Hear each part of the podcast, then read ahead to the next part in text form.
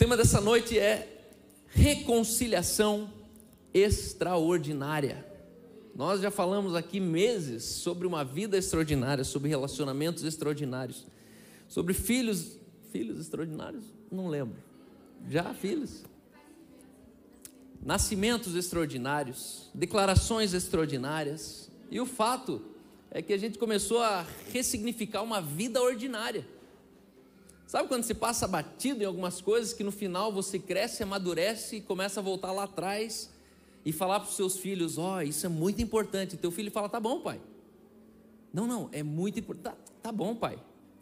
Sabe, algumas coisas a gente vai passando na vida assim, por cima, e com o passar do tempo a gente começa a ter a compreensão completa daquilo que você achava que sabia, mas na verdade nunca tinha vivido e experimentado. E essa noite nós queremos ter uma dedicação de crianças, nós queremos nos desvencilhar, nos des, desapegar dos nossos filhos, logo mais. Mas antes disso, eu quero trazer uma palavra que Deus me deu lá no Pará. Eu precisei ir lá no Pará para colher essa palavra. Às vezes eu penso que Deus ele, ele age ainda que nem é, Moisés que de dia você tinha que seguir a nuvem, de noite a coluna de fogo. Eu sei que a gente vive em outra dinâmica, a gente não olha mais para fora porque o Espírito está dentro. Eu sou a nuvem depois da cruz. Antes da cruz eu olhava para um lugar, eu me orientava pelo que estava fora. Depois da cruz, o Espírito em nós tornou a gente o epicentro da presença de Deus. Aonde você vai, a nuvem chegou. Mas existem alguns lugares que eu chamo de encontros proféticos que Deus ele te coloca em um dia, hora marcada, uma situação inusitável e parece que ele abre assim, é igual o liquidificador que ele abre a tampa assim, joga dentro e, e, e aperta o pulsar. Você fala, meu Deus, mas como assim? E semana passada, esse mesmo horário, eu estava sentado na frente do Starbucks em Brasília, com o foninho, ansioso para ouvir essa mensagem aqui ainda estava acho que só mono, não estava estéreo a mensagem. Mas valeu a pena porque eu olhava o Juliano pregando e meu coração aqui, minha cabeça aqui e meu corpo lá em Brasília. Mas foi um final de semana que eu tive o privilégio de ter uma experiência inusitada. Eu cresci nesse país vendo meu pai enriquecendo as pessoas por fora. Então, para a prostituta, ele dava um marido para o órfão ele arrumava ou se tornava o pai, para o faminto ele dava o pão, para o favelado ele dava uma casa, dava um terreno. E meu pai sempre ajudou os pobres. E conforme eu fui crescendo, eu percebia que o pobre voltava para a pobreza assim que meu pai virava as costas. Parece aquele cachorro que você dá o banho, faz tudo certo, a hora que ele vê a porta aberta, ele corre lá fora de novo, vai no barro, suja tudo e se fala: Mas eu te levei no, no, no, no pet shop, agora você sujou tudo de novo. Porque para o cachorro é normal se sujar. O cachorro ele, ele, é, é o instinto dele. E a verdade é que de cada dez pobres, oito voltavam para a vida antiga. E aquilo me revoltava. Dos oito mil pessoas que moraram lá em casa, dá para contar talvez nos dedos quem de fato sobrou. Sobrou que eu digo com resultados. Sobrou que eu digo com uma vida no outro. Não é que sobrou vivo. Eu não vejo um evangelho que, que, que ele te conserta para você terminar vivendo para você. Não.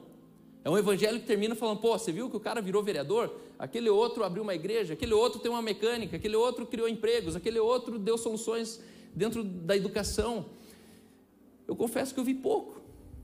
E aí, quando meu pai ele cresceu, eu cresci, meu pai foi embora, 2009, já 12 anos atrás. Eu olhava tudo aquilo e falava: Deus, eu vou ajudar os pobres mas me mostra um novo caminho. Não é possível que a gente vai ajudar os pobres dando algo para eles, porque eles sempre ficam pobres de novo. O PT é a prova disso. Quanto que ele deu para os pobres desse país? E a pobreza continua. A Alemanha ela distribui dinheiro e os pobres continuam. Eu sou cidadão alemão. Quando eu vou na Alemanha, lá meus filhos, só de eu chegar lá, eles já ganham 800 euros. Eu já ganho 800 euros se chegar na Alemanha me anunciar lá na prefeitura e falar, ó, oh, estou com quatro filhos, agora é, mil, é 1.200 agora, porque nasceu, nasceu o quarto filho. E aí, e aí eu olho tudo aquilo, e aí eu percebo que a maioria dos pobres que saíram do país subdesenvolvido, quando eles vão para outro país, você chega lá, eles continuam sendo pobres do país. Eu conheci pessoas na Nova Zelândia que eles eram pobres aqui no Brasil e quando chegam lá eles continuam vivendo como pobre. Aí eles mostram o sofá que eles acharam na rua e eles acham que é bacana. Cara, olha o sofá, achei na rua. Você fala, sério mesmo? Que você acha feliz que você achou na rua? Você tinha que estar feliz lá no Brasil quando você acha um sofá desse na rua, mas aqui você, todo mundo tem dinheiro para ir no mercado e comprar. E aí muito cedo eu cheguei na conclusão que pobreza não é uma coisa que falta na pessoa. Pobreza é uma coisa que alguém precisa arrancar da pessoa. Pobreza não é a falta de algo, é a presença de algo. Você pode tirar alguém da pobreza, mas se você não tirar a pobreza de dentro dessa pessoa, ela continua sendo um pobre cheio de dinheiro. E isso é natural nesse país. Você olha pessoas nesse país, a pobreza anda de Porsche, a pobreza mora em condomínios fechados, a pobreza é teu patrão. Vários de vocês têm patrões muito pobres. Porque quando você acessa dentro não tem nada. Ele sabe fazer dinheiro, ele sabe fazer negócio, ele sabe ganhar muitos milhões, mas quando é para se falar de virtude, ele treme na base. É vazio. Porque pobreza não é o que te falta no bolso, mas é o que te falta na cabeça. Porque existe muitas pessoas ricas que nunca tiveram muito dinheiro. E aí eu estou lá no Pará, e de repente eu me flagro no Pará, três dias, com 40 homens sentados na minha frente, falando assim: fala aí para nós. E foram três dias que Deus me mostrava: você não veio aqui para trazer uma casa, você não veio aqui para trazer uma cesta básica, você não veio aqui para trazer dinheiro de doação, mas você está construindo lares. Construir uma casa é mais fácil, construir um lar que é difícil. Dar uma cesta básica é mais fácil. Agora, você consertar um homem é difícil. Consertar um pai é difícil. Consertar uma esposa cabeça dura é muito difícil. É melhor dar dinheiro, ó, vai lá no cabeleireiro. Bem-aventurado o homem que tem dinheiro. Hã? Bem-aventurado o homem que tem uma esposa cabeça dura e tem dinheiro. Porque ele sofre menos. Ele pega o dinheiro e fala: vai, vai, vai para o shopping, vai. Mas na ausência do dinheiro, na ausência do conforto, na ausência da abundância, o que, que sobra de você e de mim? E foi ali que Deus ele me moveu e eu quero dizer, foi chocante.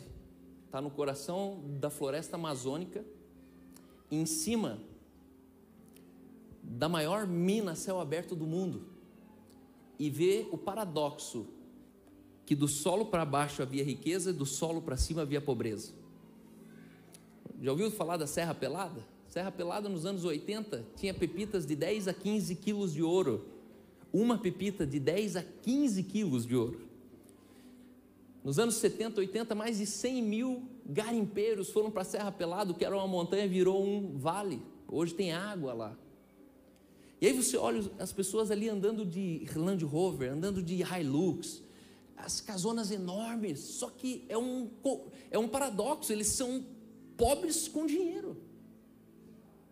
Sabe, você olha aquelas casonas enormes assim, lindas, só que atrás, eles constroem toda a casa e levantam um muro de dois metros e meio.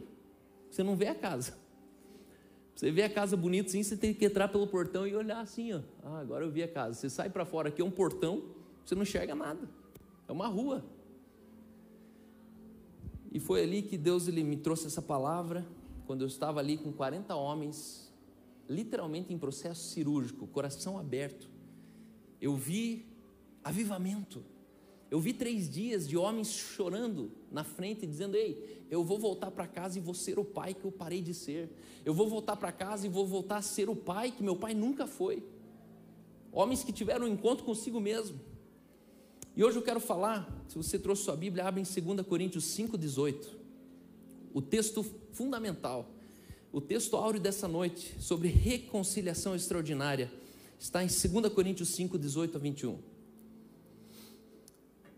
Ora, tudo provém de Deus. Ora, tudo provém de Deus, que nos reconciliou consigo mesmo por meio de Cristo e nos deu o ministério da reconciliação, a saber, que Deus estava em Cristo reconciliando consigo o mundo, não imputando aos homens as suas transgressões, e nos confiou a palavra de reconciliação. E nos confiou a palavra da reconciliação. De sorte que somos embaixadores em nome de Cristo, como se Deus exortasse por nosso intermédio. Em nome de Cristo, pois, rogamos que vos reconcilieis com Deus. Aquele que não conheceu o pecado, ele o fez pecado por nós, para que nele fôssemos feito a justiça de Deus. O valor fundamental dessa noite é que Deus nos deu o ministério de reconciliação. Quantos ministérios são? Cinco ou um?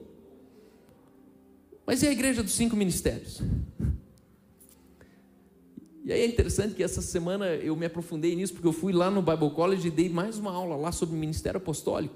E uma das coisas que a gente se equivoca é que a gente acredita que existem cinco ministérios. Mas na verdade não, existem cinco vocações ministeriais para o ministério. O ministério é um da igreja. O ministério da igreja é um, e as vocações são diversas. A um eles deu para apóstolos, a outros para profetas, outros evangelistas, pastores e mestres, e acho que é os cinco evangelistas. Mas todos culminam para um fim, e o fim é o ministério. E hoje eu quero falar sobre reconciliação extraordinária. Existem alguns ingredientes da reconciliação. Quando falo de reconciliação, o que, que vem na sua cabeça? Primeira coisa que vem na sua cabeça, a imagem de quê? Alguém quer falar? Briga, que mais? Reconciliação, perdão, que mais? Divórcio, que mais? Filho brigando com o pai, que mais? Ruptura. Palavra reconciliação vem que imagem na sua mente? Treta, que mais? Um abraço. Perdão. Hã? Mágoa. Justificação. Revolta, alguém falou? Volta, retorno. Faz um teste para mim, acende todas as lâmpadas, as luzes para mim, só para mim ver se melhor assim, né? É bem melhor assim, vamos falar a verdade. Se ficar muito forte, vocês me falam. Mas reconciliação é que algumas pessoas dormem no escuro. Aí na luz eles, eles percebem que na luz eu enxergo eles dormindo. Não, brincadeira. Mas reconciliação, na verdade, a gente pensa num monte de coisa. Em primeiro lugar, a reconciliação que nós conhecemos é a reconciliação popular, a reconciliação com Deus. A Bíblia diz: porque se nós, quando inimigos, fomos reconciliados com Deus mediante a morte do seu filho, muito mais, estando já reconciliados, seremos salvos pela sua vida. Você sabe o que esse texto está dizendo? Que não é mais possível alguém se reconciliar com Deus. Por quê? Porque se é possível, significa que essa pessoa não foi. Só que esse texto está dizendo, porque se nós, quando inimigos, nós, quando inimigos, nós não éramos renascidos, nós não tínhamos o Espírito Santo em nós, nós éramos, estávamos mortos em delitos e pecados. Esse texto diz: nós, quando inimigos, fomos reconciliados com Deus. E qual que é a nossa motivação muitas vezes na evangelização? Ó, oh, queria te quer se reconciliar com Deus? E aí sou esquisito para quem não é crente, porque essa pessoa, no fundo, ela sabe que existe um Deus. Ela já percebeu em algumas experiências que Deus era presente. E aí é como se você estivesse falando, você não gosta de Deus. É isso que o subconsciente está dizendo para ela. E ela fica assim, como assim se reconciliar com Deus? Se alguém chega hoje e fala, Cal, acho que você precisa se reconciliar com a Aline. O que, que eu vou falar? Não estou sabendo. O que aconteceu? Aline, o que você não me contou? Mas faz sentido? Se eu não estou, não estou brigado com a Aline, alguém chegar e falar: não, você tem que se reconciliar.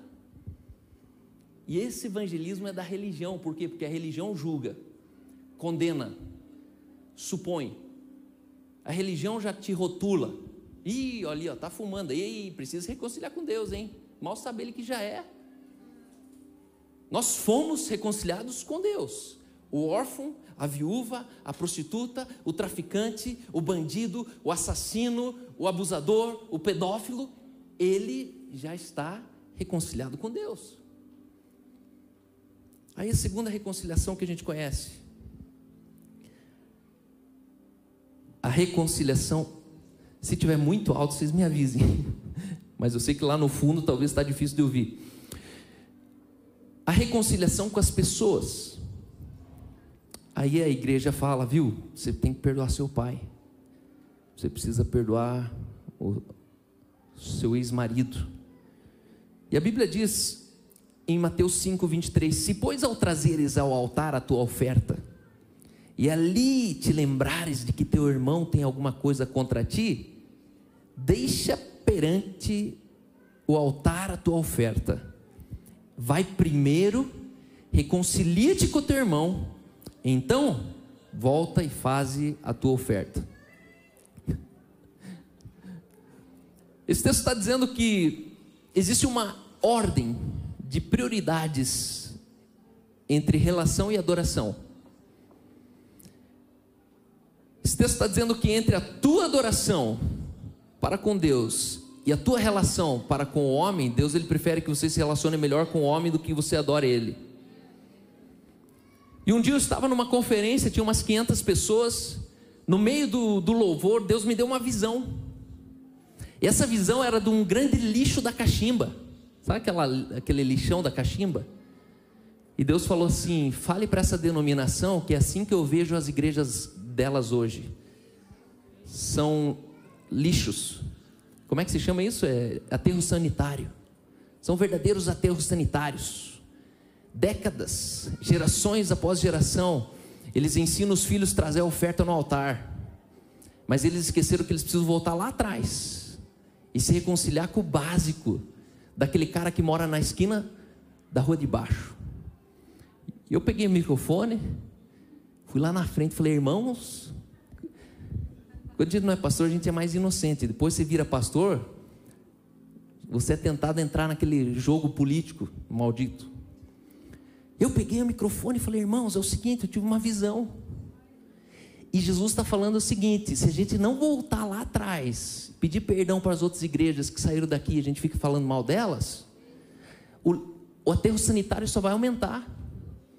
E o nosso culto não vai passar de, de, de local para urubus, que ficam rodeando em cima procurando carniça. Ali foi meu último tempo naquela igreja.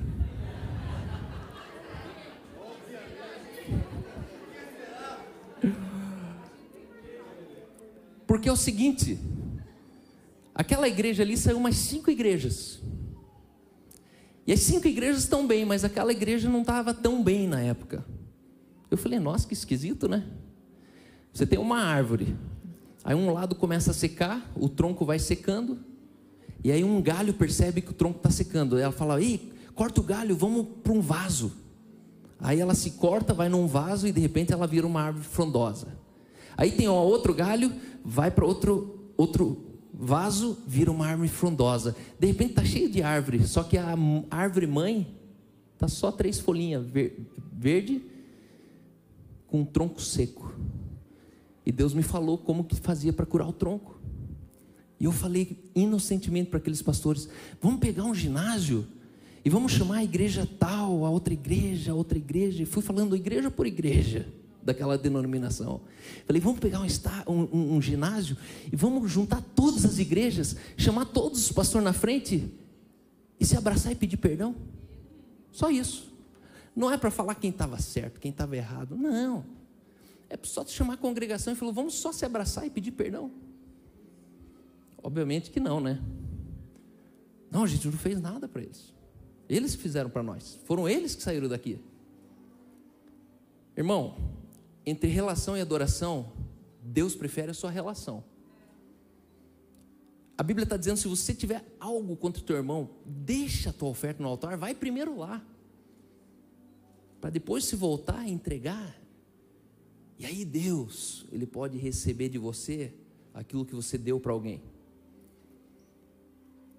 Outro texto diz que as nossas orações são interrompidas. Você perde a frequência, você sai da sintonia.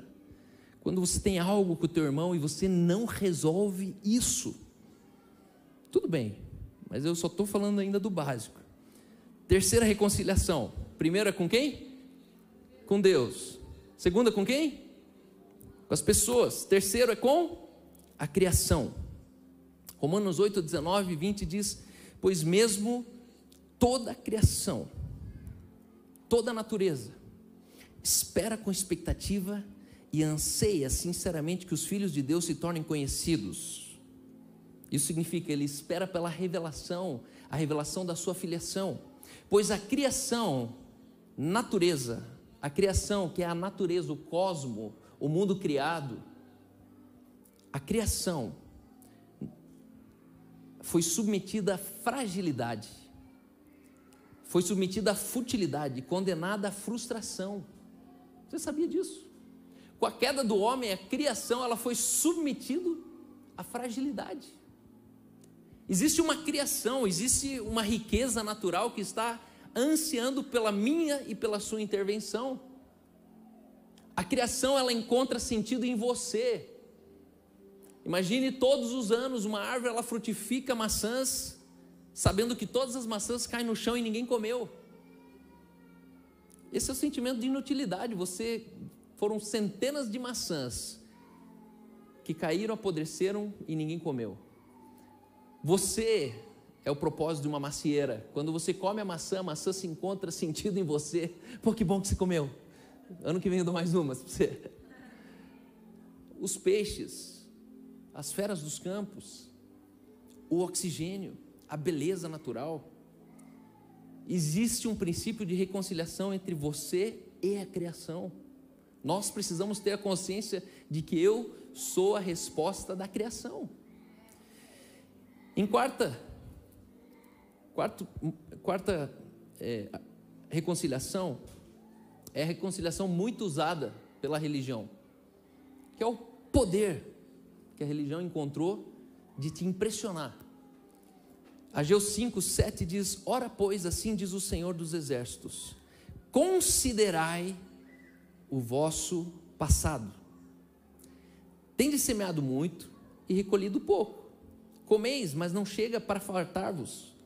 Bebeis, mas não dá para saciar-vos. Vestivos, mas ninguém se aquece. E o que recebe salário, recebe-o para pô-lo num saquetel furado. E aí ele repete novamente: Assim diz o Senhor dos Exércitos: considerai o vosso passado. De todas as reconciliações que eu tentei pesquisar, foram essas quatro que eu lembrei que eu e você, a vida inteira, a gente foi ensinado. Reconciliação com o amigo, reconciliação com o pai, reconciliação com Deus, uma família sem qualquer falsa. Quem quer vir aqui na frente? E a gente chora, porque eu estou reconciliando com Deus. E está tudo certo isso, mas isso ainda prova que alguma coisa está faltando. Hoje nós sabemos que existem quase mais, ou melhor, que os desviados é a segunda maior denominação do mundo. Sabia disso? Os desviados. A maior religião, né, entre aspas, para os historiadores são cristianismo. cristianismo são 2 bilhões de pessoas no mundo. A segunda é o é o que são, se eu não me engano, 1.4 milhões. Alguma coisa assim. E aí é comprovado que a segunda maior religião do mundo é quem saiu da primeira. No ranking já está atrás. Aqueles que estavam sentados nesse banco e estão em algum lugar. E eu confesso que eu sou um cara que sou inquieto por conta disso. que eu me nego a continuar fazendo igreja se a igreja for um ralo onde as pessoas, depois de cinco anos, elas caem no mar do esquecimento. Não faz sentido. Não faz sentido eu pôr toda a minha vida dentro da sua, se daqui cinco anos eu não vou te ver mais em lugar nenhum. A gente pode parar tudo e falar: meu, não faz sentido. Um dia Deus me deu uma visão da igreja que eu estava construindo, e a sensação que eu tinha é que eu era uma igreja em cima do cume de uma montanha, e que o fundo da igreja era falso, e a gente ficava chamando a cidade inteira para vir para dentro da igreja, só que não avisava que o fundo era falso. E do jeito que as pessoas entravam, elas varavam e caíam num buraco que a gente não sabe onde elas iam parar. E eu me senti por algum tempo assim, com uma igreja rotativa, que as pessoas vinham e amém, glória a Deus, se reconciliou com Deus, o outro se reconciliou com o passado, o outro se reconciliou com a criação, com as riquezas, ficou rico, o outro se só que algo faltava. E hoje, e é interessante que ele nos deu o ministério o ministério da reconciliação. Eu te pergunto, qual dessas quatro reconciliações ele está se referindo? Se é o ministério da, da reconciliação, será que é com Deus? Algumas igrejas vão falar que é. Aí você vai na outra igreja, a reconciliação é com o passado. Aí faz lá toda, toda espécie de desmacumbamento, né? vai te desmacumbando, tirando todos os vodus que a vida te colocou né, os demônios têm que ser expulsos e está tudo certo. Só que falta alguma coisa. E é aqui que eu queria chegar hoje. Onde Deus lá no Pará me revelou sobre o ministério da reconciliação com o seu futuro. Deus deseja que nós sejamos embaixadores de um ministério da reconciliação das pessoas com o seu futuro. A Bíblia diz: ninguém, Jesus ele falou, ninguém que tendo posto a mão no arado e olha para trás, é apto para o reino de Deus. A aptidão para o reino de Deus não vem do que você possui, do que você sabe, não vem dos teus dons, não vem dos teus talentos, a aptidão não vem das suas condições, a aptidão para o reino de Deus vem de onde você está olhando. E esse é um mistério. Aquele que tendo posto a mão no arado e olha para trás, ele não é apto para o reino de Deus. E hoje eu quero dizer que a reconciliação extraordinária é quando eu e você nós reconciliamos homens e mulheres com o seu futuro.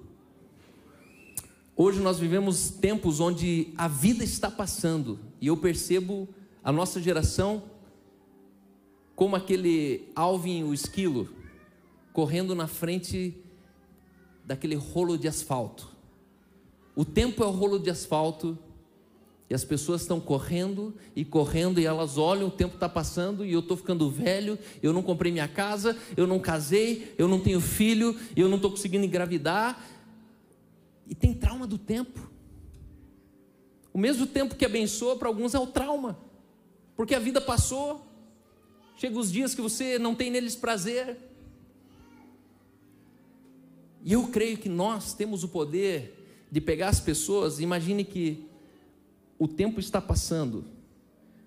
Aqui é o passado e aqui é o futuro. E você pode viver a sua vida de costa para o seu futuro, como você pode ser reconciliado com o seu futuro e viver a vida de frente para o seu futuro. E hoje eu quero encorajar vocês a vocês abraçarem o futuro de vocês a vocês saírem daqui reconciliados com o seu futuro. Aonde você vai parar? Não sei, mas é num lugar bom. É num lugar que a gente vai sentar de novo. É num lugar onde a santidade e a pureza não vão se afastar de você. É num, é num lugar onde lá na frente os meus filhos vão ter acesso à sua casa e a sua casa não vai ser uma ameaça para tudo aquilo que eu depositei dentro dos meus filhos. É impossível você ser apto para o reino de Deus se você está de costa para o seu futuro. E muitos de nós, nós ainda estamos tentando nos reconciliar com o nosso passado. E mais que eu acesso o meu passado, mais de costas eu estou para o meu futuro. Por quê? Porque eu, eu penso que o meu problema está com o passado. Mas, Calvo, você não sabe a família que eu cresci, mas você não sabe quanta frustração eu já passei, você não tem ideia quantas empresas eu quebrei, e você está lá no passado e a vida está te empurrando, está te empurrando, quando na verdade você tinha que dar as costas para o seu passado. E você começar a assumir o seu futuro e falar: o passado eu não consigo mexer mais, mas no futuro só depende de mim. E ser um reconciliador, o ministério da reconciliação é você trazer para as pessoas o poder delas terem direito humano do seu futuro. Isso é explosivo. Eu estava lá três horas da tarde no meio do Pará, na cidade de Paraué, Parauepebas, Paraupebas. E no meio daquilo, Deus falou assim: reconcilia eles com o futuro, porque você vai embora, mas eles vão ficar. E esse é o pânico. Às vezes a gente chega no lugar, a gente faz tanto circo, que é igual garota de programa: foi bom enquanto durou. A hora que cada um vai para sua casa, Satanás ele volta e monta de novo nas costas e fala: agora continua, cavalinho. Mas é impossível que aqueles que vão encontrar, cruzar o seu caminho e você reconciliar eles com o futuro, que eles permaneçam igual para sempre. Você tem o ministério da reconciliação nas suas mãos. Primeiro texto que eu li, ele diz: Tudo provém de Deus, que nos reconciliou consigo mesmo por meio de Cristo e nos deu o ministério da reconciliação. Quando o país, nosso país, ele tem um problema sanitário, qual é o órgão responsável? Hã? Tem um problema de pandemia, de peste. Qual que é o órgão responsável? É o Ministério da Saúde. O que é o Ministério da Saúde? É uma coisa muito ampla, que tem resposta para todos os problemas que envolvem esse tema, esse assunto, saúde. E quando esse texto diz, ele nos deu o ministério da reconciliação, esse texto está dizendo que ele te deu te deu todos os recursos da reconciliação. Ele te deu todos os amplos poderes da reconciliação. Sabe, ter o ministério da reconciliação é você entender como que você produz reconciliação, como a Itaipu produz energia. Você é uma usina de reconciliação. As pessoas vão passar por você em um parágrafo você vai reconciliar elas com o futuro delas. Isso é evangelho. Porque houve transformação para uma nova realidade, o reino chegado de Deus. Hoje de manhã o, o, o Rieck, ele trouxe uma, uma palavra espetacular no cinema. Ele falou: muitos de nós usamos a fé como uma gaveta, onde ah, preciso um milagre. Você vai na gaveta e pega o milagre, fecha de novo. Eu preciso de uma cura. Eu preciso de uma provisão. Vai na gaveta do milagre. Ele falou, irmãos, a fé não é uma gaveta. A fé é uma chave que você abre um portão e entra lá dentro e tua vida nunca mais é a mesma. A fé é uma realidade nova. E é sobre isso que eu quero dizer: impulsione as pessoas para o futuro. E esse futuro se chama o reino chegado de Deus. É um reino de virtude, é um reino de gozo, é um reino de alegria, é um reino de paz, é um reino de justiça. É um reino que a liberdade está acima da igualdade. Você não precisa ser igual a ninguém, porque liberdade está acima disso. Alguém falar que você tem que ser igual a todo mundo nesse reino, ele está te privando da liberdade. E eu creio que nessa noite, Deus ele quer levantar eu e você como reconciliadores de futuro. Pessoas que estão ancoradas, presas numa mentira, presa num relacionamento quebrado, preso num ex-marido, pessoas que estão presas num lugar que não existe mais. Irmãos, guarde na sua mente, o passado não existe mais. Ponto. A única maneira de ele tornar viva é na sua lembrança. E se você tem capacidade de substituir essa memória, ele não existe mais. Você não pode pegar uma virtude do seu passado e conseguir fazer com que ele se reproduza hoje. Por quê? Porque, sabe aquele, aquele jogador de futebol, que nos anos 90 era jogador, hoje você olha ele é um gordinho andando na rua? E Deus falou, ué, nem sabia que você era jogador? Não, e ganhei lá 92, 94, fui tetra. Ah, é? Puxa, nem deu para ver. Por quê? Porque ele não consegue trazer aquele título para hoje. E é exatamente isso que a gente faz com os nossos fracassos. A gente tenta trazer o, o, o fracasso para hoje, mas não tem como. Só que o problema é que a gente se relaciona demais com o nosso passado e de menos com o nosso futuro. E você não tem olhos nas costas, meu irmão. Por isso, aquele que tendo posto a mão no arado, ele olha para frente, ele é apto para o reino de Deus. O reino de Deus é um destino, o reino de Deus é uma coordenada, o reino de Deus é um lugar, o reino de Deus ele é um futuro, o reino de Deus ele é um deslocamento. Eu tenho dificuldade com a igreja que é uma água parada, onde todo mundo fica esperando a água agitar para ver se tem um milagre. Não. Por isso que eu me identifico muito mais de igreja tenda do que de igreja templo. Muito mais de caminho do que de estrutura. Nessa manhã a gente tinha pelo menos 20% das pessoas na igreja no cinema que eram visitantes. De 80, 90 pessoas, tinha pelo menos 15, 20 visitantes. Sabe o que é isso? Ministério de futuro na vida deles. Essas pessoas estão chegando no lugar falando: onde que vocês estavam que vocês me falaram antes? Onde que vocês estavam que vocês não me falaram antes?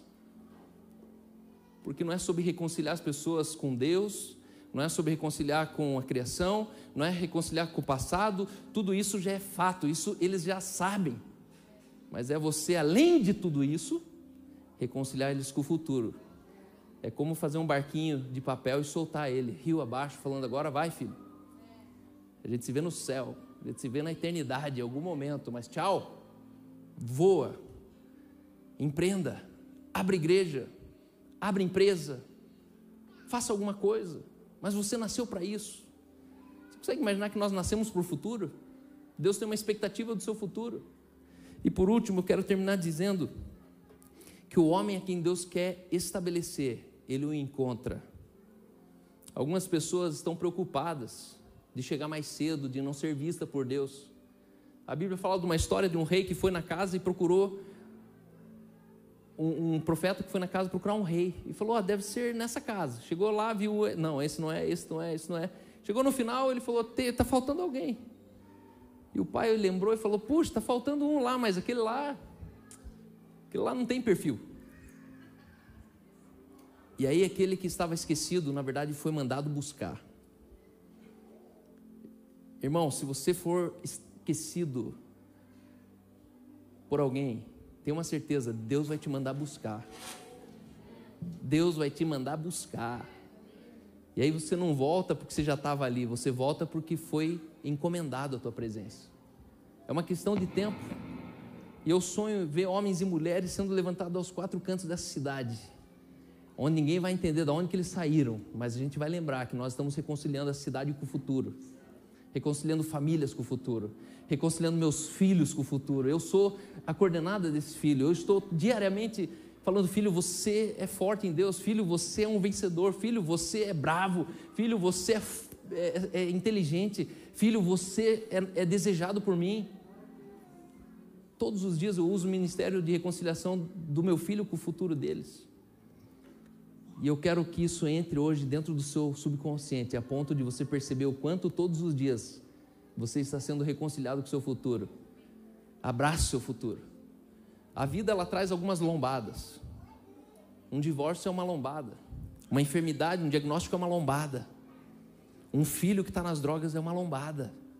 Mas entenda, existe um futuro glorioso que está atrás do teu filho, está atrás do seu divórcio, está atrás de uma falência, está atrás de, um, de uma briga, de um relacionamento que está te machucando. Deus tem uma expectativa no teu futuro, eu também. E se você não parar, não desistir, eu vou com você até o fim. Eu estou aqui para ir com você até o fim. Você é apto para o reino de Deus. Mas não desista, não pare no caminho. Vamos ficar de pé? Nós vamos entrar nessa segunda parte, uma parte profética uma parte onde nós estamos dedicando nossos, nossos filhos. Mas eu quero antes disso colocar essa palavra dentro do teu ventre, dentro do seu interior. Se você puder, feche os teus olhos, abre as suas mãos e diz assim comigo: Eu declaro, eu declaro que eu não vou apenas existir, vou apenas existir ou, sobreviver, ou sobreviver, eu serei próspero, eu serei próspero em todos os meus caminhos eu prosperarei, apesar de todas as dificuldades que vão surgir no meu caminho. Eu sei que cada contratempo é um ponto de partida para um contra-ataque. Não vou ficar estagnado. ou desistir dos meus sonhos. Jamais vou me acomodar onde estou. Eu sei que um toque do favor do Senhor já mudou tudo. Estou pronto para viver uma vida de bênção e um futuro de prosperidade. Por isso eu declaro: Aleluia, Aleluia, Aleluia. Graças a Deus. Deus pode multiplicar o seu tempo e ajudá-lo a fazer ainda mais. Deus pode multiplicar a sua sabedoria e ajudá-lo a tomar as melhores decisões. Bem-vindo ao futuro. Você é um reconciliador de futuros. Obrigado.